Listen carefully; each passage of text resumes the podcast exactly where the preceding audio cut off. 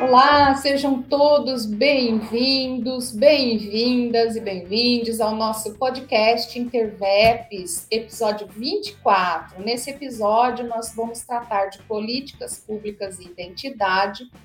É, antes de mais nada, gostaria de dizer que esse podcast é um filhinho do grupo de pesquisa Interveps, que tem a liderança do professor doutor Renato Bernardi, a vice-liderança do professor doutor, recém-doutor Marco Antônio Turati Júnior. Fica aqui os nossos parabéns. Turati, você é excepcional e a sua pesquisa precisa ganhar o mundo mesmo. Parabéns. A apresentação fica a meu cargo, Heloísa Pancotti, e a equipe técnica que faz os arranjos aqui para os nossos podcasts é composta pela MR Comunicação.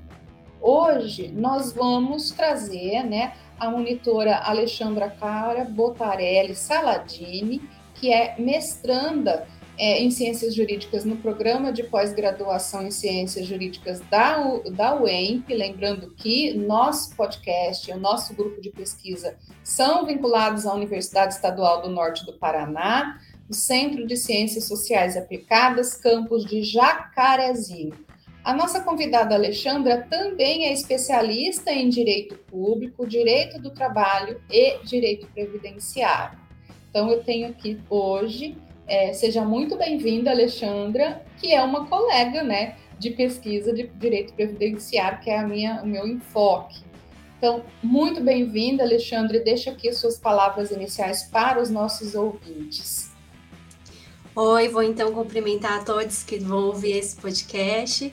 Obrigada, Heloísa, pelas boas-vindas. Eu agradeço também ao professor Renato, ao Marcos, né, que são fundamentais aí no funcionamento do grupo de pesquisa. E vocês têm feito um ótimo trabalho. A gente tem discussões muito pertinentes, muito relevantes para o espaço acadêmico. Então, gostaria de agradecer o tema hoje que a gente vai falar quem trabalhou te o tema proposto fui eu, juntamente com dois alunos da UEMP, da graduação, o Marcos e a Ana Elise, é, e justamente para falar a respeito de políticas públicas e identidades.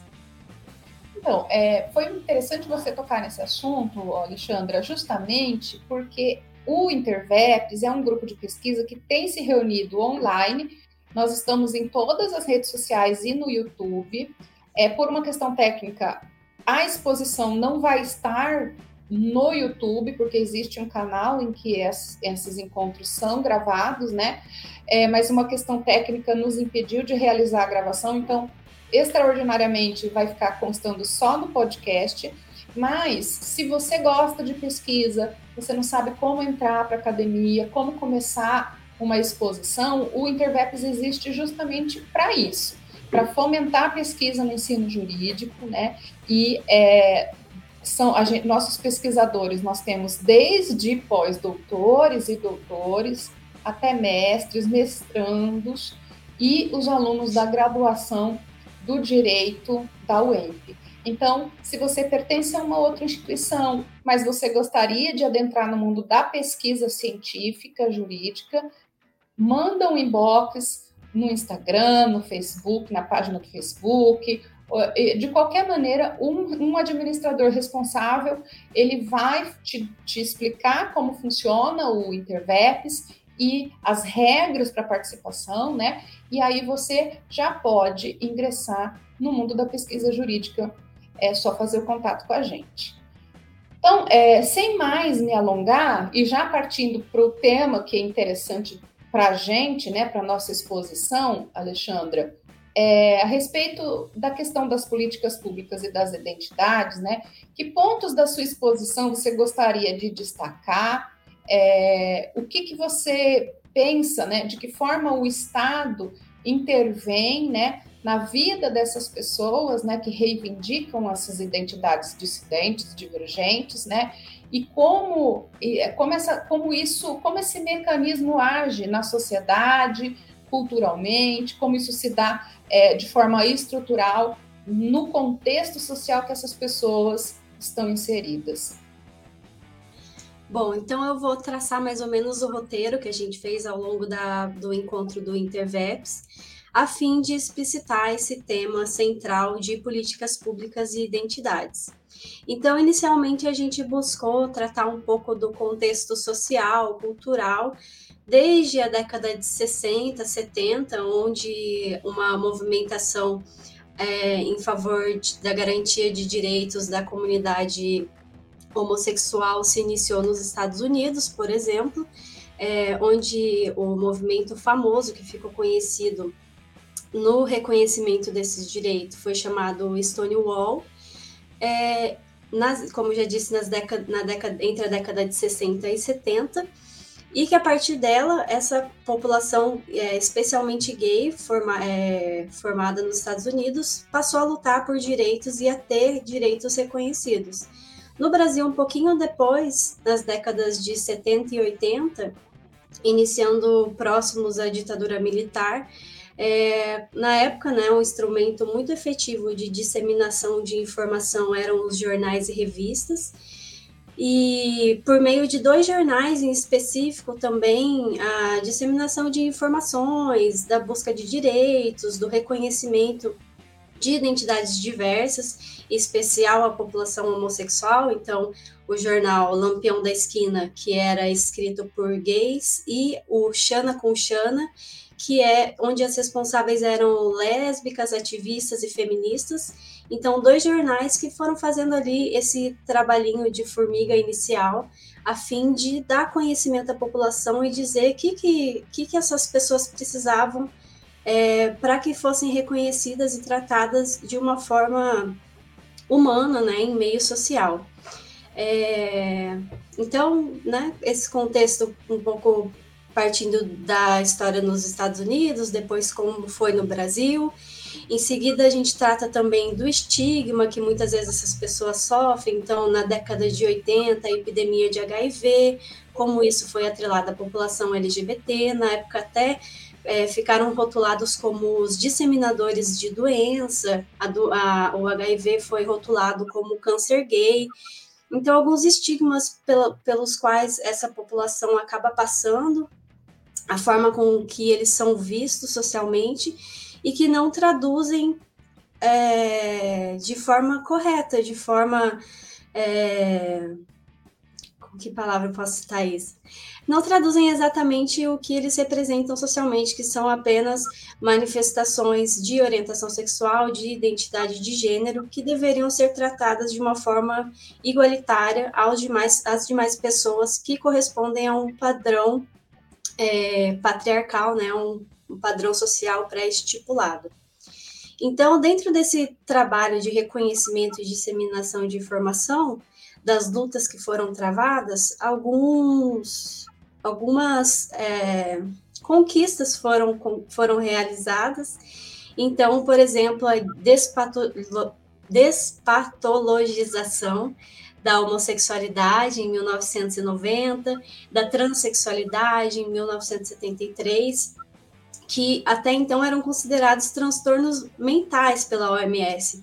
E que, se a gente for ver ainda hoje, algumas pessoas é, consideram dessa forma, pessoas que são homossexuais, que são transexuais, e elas não passam por uma aceitação a respeito das suas próprias identidades. E também as intervenções legais passaram a ser feitas, reconhecimentos de direitos foram é, realizados ao longo dos anos, de forma que a gente conseguisse uma maior integração é, da população de forma geral, independente da identidade de gênero, independente da orientação sexual. É, juntamente com esse contexto, então, das conquistas, das leis, dos reconhecimentos, a gente destacou também a questão das fake news, como que elas interferem nessa busca constante, porque muitas vezes, em que pese tenha parte da população que esteja buscando uma mudança efetiva, uma mudança positiva, uma mudança onde todas as pessoas sejam reconhecidas e tratadas de forma igual, também as informações são disseminadas de formas fantasiosas, muitas vezes com contexto político, contexto social, religioso, então, uma forma que dificulta que direitos sejam reconhecidos e que as pessoas sejam tratadas de uma forma humana é justamente essa disseminação de ódio, a marginalização dessas pessoas e preconceitos que permanecem na sociedade em virtude dessas notícias fantasiosas, notícias falsas. Até um exemplo que foi citado pela Anelisa na apresentação foi a respeito do, do plano de governo chamado Brasil Sem Homofobia, que se iniciou em 2004 e aí ficou pronto em 2011, e que na época os políticos mais conservadores, inclusive, apelidaram essa iniciativa de kit gay, como se fosse um incentivo para que as crianças recebessem uma educação é, de forma que elas se transformassem em homossexuais.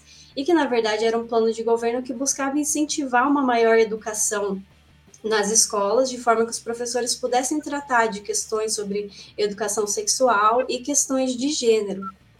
É, e daí, dentro de todos esses contextos, né, da tentativa de busca por direitos, do reconhecimento das pessoas independente da identidade de gênero, da orientação sexual, é, dentro do tema central do, gru do grupo de pesquisa a respeito da intervenção do Estado na vida das pessoas, é, a gente trouxe um fechamento tratando de políticas públicas, no sentido de que o Estado desenvolve essas políticas de forma a tentar efetivar mesmo os direitos que essas pessoas estão buscando, porque muitas vezes só na luta, só na disseminação de informação, só no acolhimento de algumas pessoas que se movimentam também em prol da comunidade LGBTQIAP+, isso não é suficiente. Então, o Estado vem por meio dessas políticas públicas para que, de forma, essa população seja acolhida e seja inserida efetivamente na sociedade de forma igualitária, dentro das especificidades de cada um.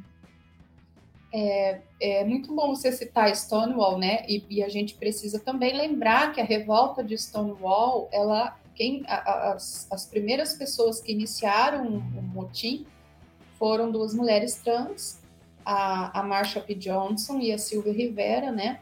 É, a Marsha depois é vítima de, de violência policial, num, num assassinato que até hoje se discute o papel da polícia é, no, no, no, no, homicídio, né? Mas, enfim, é, também gostaria de, de, trazer aqui algumas questões, porque você falou em fake news, né? E eu vou falar também na criação de factoides contra direcionados à população é, com a, a, o intuito mesmo de gerar ódio, né? De fomentar ódio e de uhum. fomentar desconhecimento, como o factoide criado pelo, pelo deputado é, é, Nicolas, né? Recentemente que é, em pleno Dia é, Internacional das Mulheres, né, um dia para a gente analisar as conquistas em busca de uma sociedade mais igualitária com a questão de gênero, utilizou, tirou espaço de uma de fala de uma mulher para agredir, criar um factoide e agredir a população trans. Então, nós ainda vivenciamos uma sociedade muito injusta, nós ainda temos é, uma questão é, que, que, deveria ser uma vergonha para o nosso país, que é a disparidade da expectativa de vida da população trans em relação aos demais membros da sociedade. Nós ainda temos questões subjacentes como ódio direcionado à população lésbica, gay. Nós temos uma legislação binariamente orientada que exclui os, a, a, a, os intersexos não binários. Nós temos uma política de saúde que ainda intervém precocemente nos corpos intersexo, produzindo né, danos é, ao sistema reprodutivo, é, danos psíquicos, é, problemas de desenvolvimento da maturidade sexual, dentre outras coisas. Então, é uma população é, que o Estado age com muita força. Até é, minha pesquisa, que eu estou finalizando, a minha tese também, mas a minha pesquisa vai a esse encontro, dentro do direito previdenciário, justamente demonstrar como a legislação que está posta está posta para excluir a população LGBTQIAP+. Então, a importância dessas políticas públicas e, da, e, da, e do engajamento político para a construção de políticas públicas mais eficientes, né, é urgente é urgente, porque nós precisamos romper né, esse ciclo de violência de alguma forma. E nesse sentido, eu gostei demais da apresentação de vocês, eu estava presente, E, e justamente porque vocês elencaram, um por um, todas essas políticas, né? E, e para a gente perceber que, mesmo em tempos né, sombrios, em tempos de uma orientação política mais à extrema-direita, em tempos de uma imposição de um conservadorismo fabricado, nós temos é, também alguns avanços, né? E por isso que a gente não pode, é, é por isso que também o direito né, nós estamos falando de ciências jurídicas, num podcast de ciências jurídicas, o direito precisa enxergar essa população com as suas características, com as suas reivindicações e verificar onde o Estado está errando, para permitir né, que eles não tenham igualdade de condições, acesso a emprego, acesso a políticas públicas em relação aos demais membros, né? No caso do direito previdenciário, que é uma, um, uma área que me é afeta e a você também, nós temos inúmeras questões com relação à ação dos princípios de cobertura, é, de universalidade de cobertura e atendimento, é, de distributividade, e que a população não tem, não tem acesso. Mas vamos lá. Seguindo, políticas públicas, né? Geralmente a gente elabora uma política pública com base em dados, né? Em dados é, empíricos. E esses dados vêm das coletas públicas oficiais, geralmente realizadas pelo IBGE, no censo. Esse ano nós enfrentamos um grande problema. Ele, na verdade, é um problema que vem desde 2020, né? O censo deveria ter sido realizado em 2020, não foi realizado por conta da pandemia, né? E depois somente foi realizado por força do STF, da ação da STF e da, do questionamento dos órgãos é, públicos de defesa dos interesses de toda a sociedade. E aí nós tivemos ações, inclusive do Ministério Público Federal, que questionou a falta de dados, de perguntas e de coletas de dados que pudessem contemplar a população LGBTQIAP+, como, por exemplo, é, a orientação sexual e a identidade de gênero das pessoas que vivem no nosso território, né? Porque acho que isso é uma dificuldade muito grande, a gente estima que a população LGBTQIAP+, é de 12% da sociedade, mas a gente não tem certeza. Não existem dados oficiais sobre isso. Assim como a questão da expectativa de vida da população trans também é uma estimativa, que é colhida, né, pelas ONGs é, que a ANTRA, o Grupo Gay da Bahia, por aí vai, com base numa articulação que eles possuem, né, uma articulação que eles possuem e que eles recebem os dados de violência. Mas a gente sabe que tem subnotificação, né? Muitos são tratados como homicídios simples, muitas dessas ações violentas não são reportadas da forma como se deve, né? E muitos desses homicídios, né, são tratados, por exemplo, de uma maneira tão violenta em que pessoas trans que são vítimas de crime de ódio são reportadas pelos seus nomes de nascimento, né? Então isso vai apagando um pouco da violência. É... Como é que você vê essa questão de a gente ainda não ter conseguido, porque no final da celeuma jurídica que se criou para saber se incluir campos que pudessem contemplar a população LGBT, nós acabamos é, por receber uma resposta de que não dava mais tempo de incluir esses campos, é, o poder, isso geraria um atraso na coleta de dados e um custo que oneraria o país, porque ia ter que reprogramar tudo, né? Todos os dispositivos de coletas de dados teriam que ser reprogramados. Então, nós só faremos um censo para a população LGBT em 2030, se alguém se lembrar de incluir esses formulários no planejamento. Como é que você vê isso e a questão da elaboração das políticas públicas?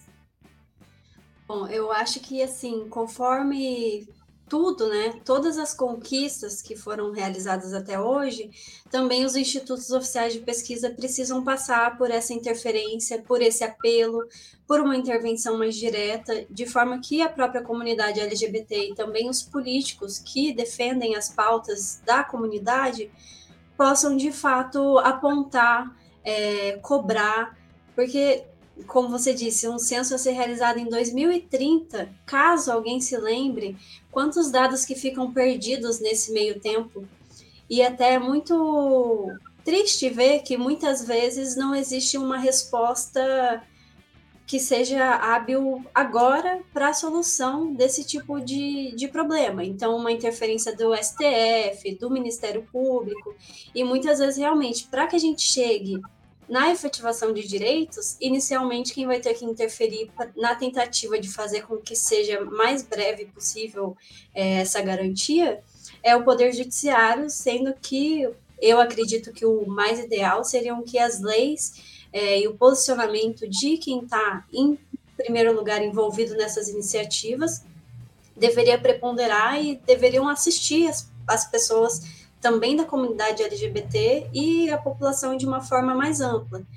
E até falando também nessa interferência judicial, né, por exemplo, o casamento homoafetivo foi uma, uma pauta que primeiro o STF teve que decidir, para depois uma resolução do, CN, do CNJ determinar como que o cartório, as pessoas envolvidas na instituição do casamento deveriam atuar a questão da doação de sangue também, depois de todo aquele preconceito da década de 80, para que os homossexuais pudessem passar a doar sangue, teve que ter uma decisão do STF.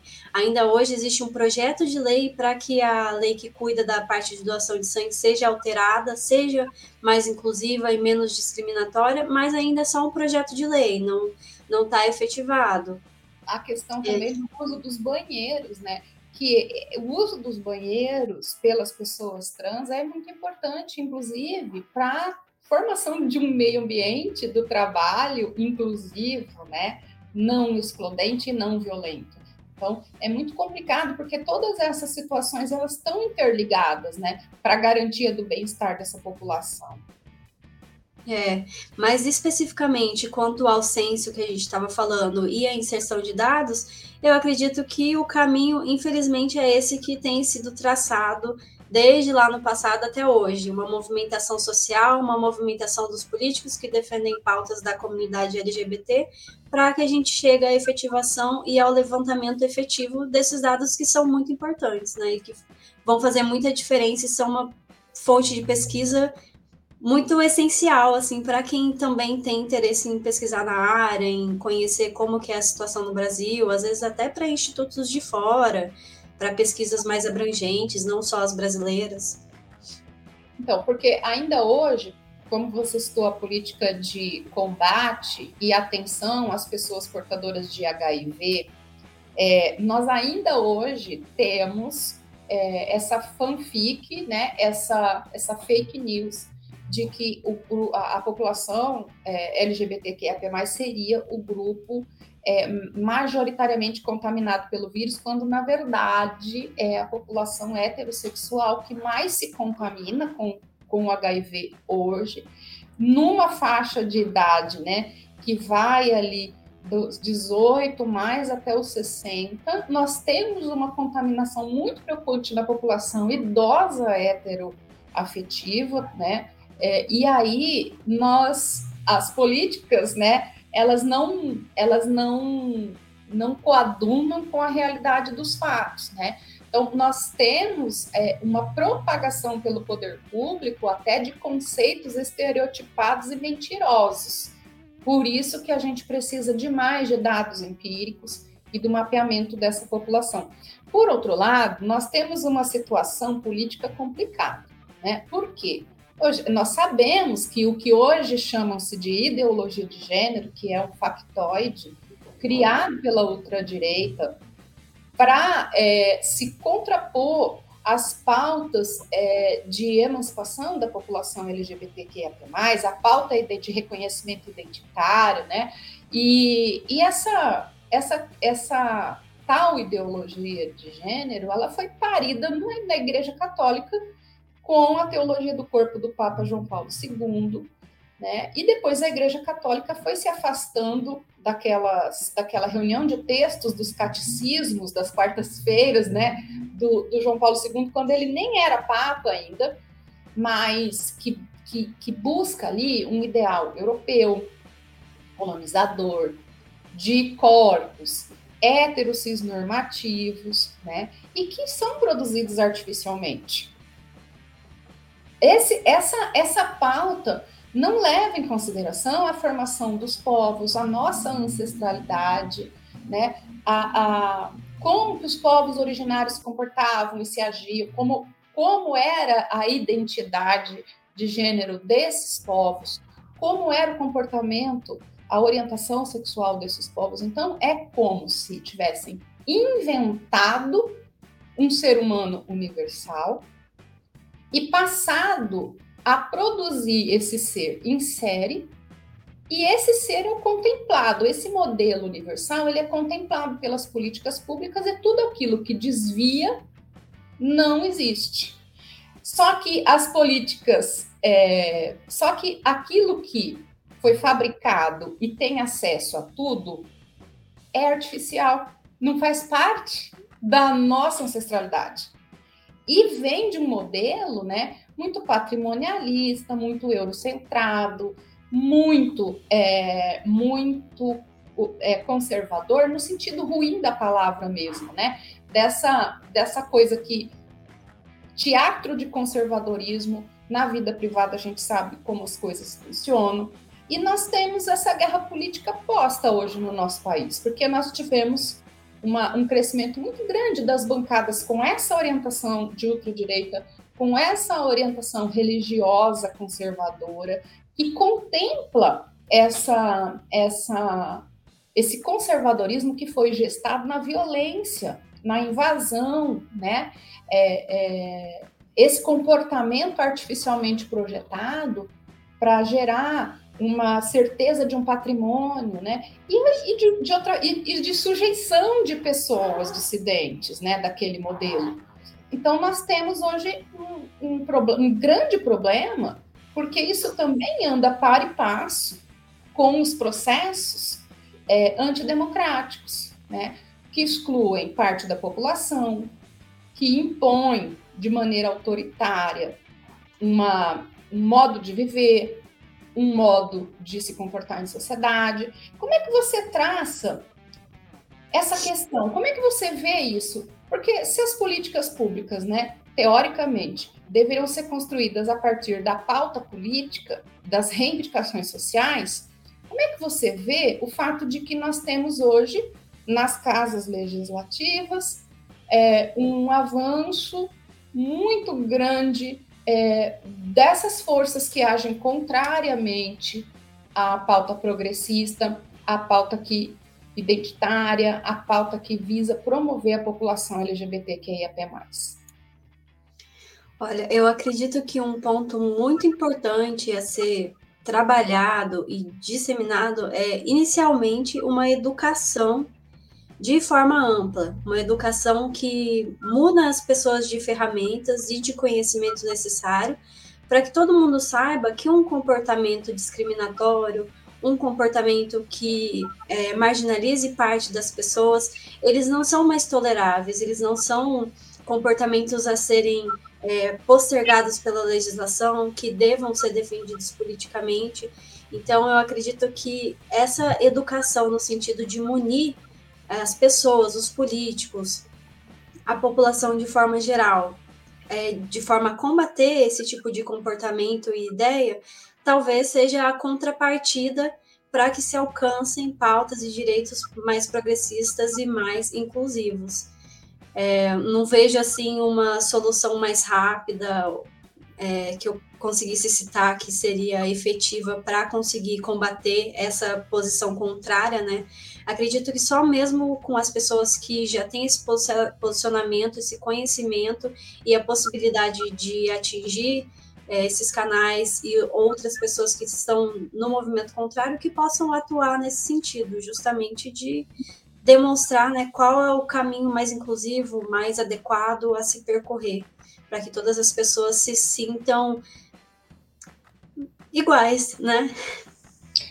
Veja, veja é, professora Alexandra, aqui no grupo Interveps, a gente está sempre estudando a intervenção do Estado na vida das pessoas. Com relação à política identitária, né? as políticas públicas e a pauta das identidades dissidentes, assim, como é que você vê que o Estado tem influenciado? E já passo a pedir que você indique para as pessoas que estão nos ouvindo ou nos assistindo é, algumas obras que possam contribuir no desenvolvimento de uma pesquisa, né, para as pessoas que têm interesse em pesquisar o mesmo tema que você. Tá.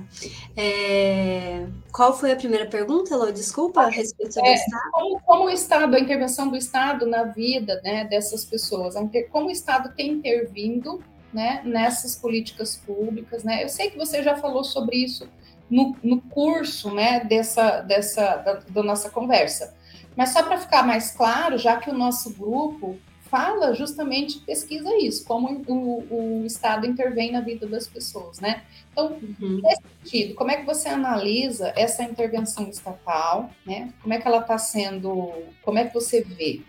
Está sendo bem feita, não está sendo bem feita, precisa melhorar, o que, que a gente precisa fazer?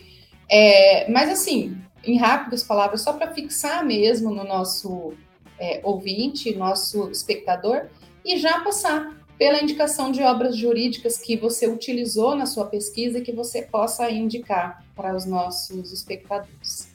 Certo. É, inicialmente, então, a respeito desse posicionamento do Estado, da interferência da forma de garantia de direitos, eu acho que um ponto inicial muito importante que já tem sido feito é, inicialmente, a criação de uma lei que assegure direitos é, deveres e formas de atuação para que é, esses direitos sejam efetivados. Mas mais que isso, ainda são preciso, precisa, preciso iniciativas e regulamentações a respeito dessas leis. Então, vou falar especificamente sobre o meu tema de pesquisa da dissertação do mestrado, que é pobreza menstrual. Já existe uma lei federal que fala a respeito da distribuição de absorventes para quem não tem acesso em escolas públicas, por exemplo. Mas se você for fazer uma visita em todas as escolas do país, a gente vai verificar que ainda não está sendo assegurado esse direito. Já existe a lei, mas não tem o amplo acesso a absorventes dentro das escolas. Porque é preciso, preciso ainda regulamentação, seja por meio do Estado, dos municípios, iniciativas específicas que definam de que forma isso vai acontecer. Então, acredito que o Estado já se posiciona positivamente quando cria uma lei, mas que mais do que isso também é necessário a regulamentação e iniciativas é, conjuntas, não só da União, mas do Estado, do município, para que de fato sejam efetivadas essas políticas públicas. O Estado brasileiro tem uma mania esquisita. Tudo que é, tudo que é lei, né? Todas as leis praticamente que interessam a sociedade, que são leis que garantem direitos sociais, direitos fundamentais, são todas. É impressionante como elas são todas programáticas, né? É, uhum. e, e, aí, e essa, e essa lei é, que vai regular esse decreto, enfim, que vai regular é, como é que vai ser o plano de ação desse direito, como é que esse direito vai chegar é, até o, o jurisdicionado, até o cidadão, isso não sai do papel nunca, né? Então fica parecendo é, um, que é tudo na base do arremedo, né? Tudo na base. E aí vem um juiz e, e decide que o Estado se vire, arrume aí logo esse, esse absorvente. Só para acompanhar o seu exemplo. Há ativismo judicial. Então, a gente fica nesse chove num mole eterno, né? E isso vai prejudicando a efetividade, a, a efetividade dos direitos, né? Vamos falar de obra jurídica, Alexandre? Vamos. Eu vou fugir um pouquinho da sua pergunta, Elô. Eu trouxe é, duas indicações como eu já tinha feito uma abordagem bastante jurídica, eu sei que o professor Renato volta bastante o olhar para o direito e a arte, né, que a gente também trabalha em conjunto no Interveps, eu trouxe a indicação de um curta-metragem que vai falar sobre um menino com deficiência e também um pouco sobre essa descoberta do próprio corpo, da sexualidade, do reconhecimento do gênero, que se chama Eu Não Quero Voltar Sozinho. É um curta de 2010 é, acho que é bastante interessante, assim, para quem tem interesse no assunto, é bastante tocante para você conhecer as pessoas dentro das. Ah, do seu reconhecimento enquanto pessoa no mundo, das necessidades, de é, como esse desenvolvimento se dá, como elas se veem, né, seja no colégio, em contato com outras pessoas, e como que elas se desenvolvem mesmo é, quando passam por essa descoberta a respeito de si e do seu lugar no mundo. E uma segunda indicação é de uma ativista é, que eu acompanho pelo Instagram, o arroba dela é Minha Criança Trans, que ela ela traz muita informação relevante, muita informação pertinente. É, muitas vezes as pessoas não têm contato com homens trans, mulheres trans, crianças trans no seu dia a dia, e ela vai trazer muita informação para que a gente possa, de fato, não ser uma, mais uma pessoa que discrimina, que exclui, mas uma pessoa que tem acesso à informação e que busca praticar da forma mais adequada possível é, o, o, o, nosso trato com as pessoas de forma geral, né? De forma com que elas se sintam acolhidas e se sintam reconhecidas, não discriminadas e assim por diante. É, eu, eu indicaria o arroba da Tamires Nunes, minha criança trans, arroba minha criança trans, para que todo mundo conhecesse, que a história da Tamires é a, é a improbabilidade, né? Uma família que não pertencia ao ativismo é, LGBT, uma família como qualquer outra família que atende os padrões da heterossexualidade e me nasce esse ser maravilhoso, né, a Ágata, no seio dessa família, e ela vai contar todo o percurso, né, toda a dor e, a, e, e, e, as forças que ela precisou reunir, né, para hoje se colocar diante da sociedade, reivindicando o direito da sua filha a viver ao mesmo tempo que as outras pessoas, né? Então, eu sempre indico o livro da Tamires, eu acho que é impressionante, até mesmo para a formação de uma consciência é, livre, uma consciência livre de preconceito, de fake news, né, de factoides que são criados e inverdades que são é, disseminadas contra a população trans. Mas eu, eu vou aproveitar e vou indicar também. Tem um livro de uma filósofa é, é, que, é, aliás, um filósofo, Paul Preciado, que se identifica como um homem não binário. O Paul Preciado é, tem, é, foi convidado a discursar é, numa, na Academia Freudiana de Psicologia, Paris, e o discurso foi publicado, salvo engano, pela editora Zahar, chama Eu Sou o Monstro que Vos Fala eu acho que todo mundo deveria ler essa obra, que é o discurso é, dele, porque o Paul Preciado é, já foi Beatriz Preciado no início da sua carreira acadêmica, né? E ela é, e ele transgrediu as barreiras de gênero, experimentou, né, a construção de um corpo trans e hoje se identifica de maneira diferente. E também é, é muito fácil de compreender o Paul Preciado, ele é muito didático. Então, acho que as pessoas é, se beneficiariam muito da leitura desse livro. E um outro livro que já é um, um livro bem, bem grande, né? É um livro com muitas páginas, mas é uma leitura essencial, é, chama Devassos no Paraíso. Porque o pesquisador, ele constrói toda uma etimologia. Ele vai do ponto de vista da história mesmo, ele vem traçando desde os povos originários o comportamento sexual e a, identidade de gênero, pelo menos aqui na nossa na, na América, né, no continente americano. Então, para a gente poder compreender o que que é natural, o que, que é construído e como a sociedade tem se organizado. Então, eu acho que esse livro, Devassos no Paraíso, é uma leitura é, imprescindível. Agora, também poderia indicar para vocês a, a, o filme, né, A Garota Dinamarquesa, né, que, que, é, que conta a história da primeira cirurgia de designação sexual da, da Europa, né, e, e enfim, são, são recursos que a gente tem para buscar fugir um pouco, né? E, e também para conhecer de onde vem tanta violência direcionada a pessoas trans, o livro A Teologia do Corpo foi reunida num livro que está à disposição, está à venda também, que é um livro do João Paulo II, E eu, eu também indico a leitura, apesar de ser um livro extenso, para que você tire as suas próprias conclusões acerca do que que é, o que que é, que, quando o movimento da ultradireita vem impor a pauta conservadora, o que é que ela espera da sociedade, dos corpos e também do papel da mulher na sociedade. Então, eu acho que quando a gente falar, não, precisamos combater a ideologia de gênero, que é o, né, já falamos aqui que é um termo que, que não se aplica, a gente precisa compreender também o que, que eles querem implantar.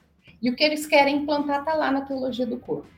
Leiam aquilo e tirem as suas conclusões. Então, eu acho que isso é, é imprescindível para a nossa pesquisa. Né? Se o Estado tem falhado é, na pauta identitária, o que, que ele quer impor? Isso é bom? Isso serve para mim enquanto sociedade? Isso serve para minha família? Isso serve para as pessoas que eu amo? Isso serve para a cidadania? Isso me garante cidadania? Então, acho que é importante essas definições, né? Então, essas são as minhas dicas. Você tem mais alguma? Olha, acho que você já foi excelente nas suas dicas, indicações. Eu não vou fazer mais nenhuma, vou meter as suas e já vou aproveitando para agradecer pela iniciativa, pelo podcast excelente. Eu tenho ouvido, até andei escutando os últimos, né, para saber mais ou menos o que, que me esperava hoje. E é muito legal a gente ter essa extensão do conteúdo que já é trazido para o grupo de pesquisa para que a gente possa continuar debatendo e disseminando algumas pautas, alguns temas que são muito importantes para que outras pessoas também tomem conhecimento, né? E passem também a voltar a olhar, a estudar, a tentar fazer alguma diferença no sentido positivo e progressista, de forma que todas as pessoas se sintam acolhidas e elencadas dentro né, da nossa legislação, dos direitos e deveres, todos consigam atuar de uma forma benéfica, sem excluir ou marginalizar parte das pessoas. É, porque nós temos garantia constitucional de que todos serão contemplados, né? É, todas as pessoas serão tratadas de igual maneira, sem discriminação de cor, de raça, de gênero ou qualquer outra. É, e então, se é um compromisso do Estado brasileiro, nós precisamos lutar para que todas as pessoas recebam o mesmo tratamento que hoje não ocorre, né? Mas enfim, é uma alegria muito grande ter você aqui, Alexandra, primeira vez no podcast de muitas, com certeza. É, Gostaria de parabenizar não somente a você, como também aos demais integrantes do, do seu grupo, né, um grupo que você foi monitora, porque a apresentação foi realmente maravilhosa e foi muito bonito também. É bom a gente dizer isso aqui, porque é, que fique registrado. Foi bonito ver desabrochar os alunos da graduação, porque quem, a gente, infelizmente não foi gravado, mas a gente pôde perceber que os talentos se revelam, né? e se revelam cedo. E, e, isso só aconteceu porque você foi uma monitora que deixou com que eles se desabrochassem, né? Então, é, eu quero também parabenizar aos dois integrantes. Agora me fugiu o nome, mas a Elisa e o Marcos. Isso, o Marcos e a Ana Elisa. A Ana Elisa, a Ana Elisa encantou a todos. A Ana Elisa precisa ser entrevistada pelo podcast, ela tem todo jeito. Nossa, é impressionante. O Marcos também está de parabéns. Foi excelente a exposição dos seus monitorados. Então vamos lá. É, eu agradeço a todos que estiveram conosco até agora. Tenho que dizer que nós estamos em todas as redes sociais e se você gostou do conteúdo, se você quer participar da pesquisa, por favor, procure o, por inbox as nossas redes sociais, porque tem um pesquisador de prontidão para te atender e para te explicar como funciona o grupo de pesquisa. É, o grupo é ligado à Universidade Estadual do Norte do Paraná, Centro de, de, de Ciências Sociais Aplicadas, que fica em Jacarezinho.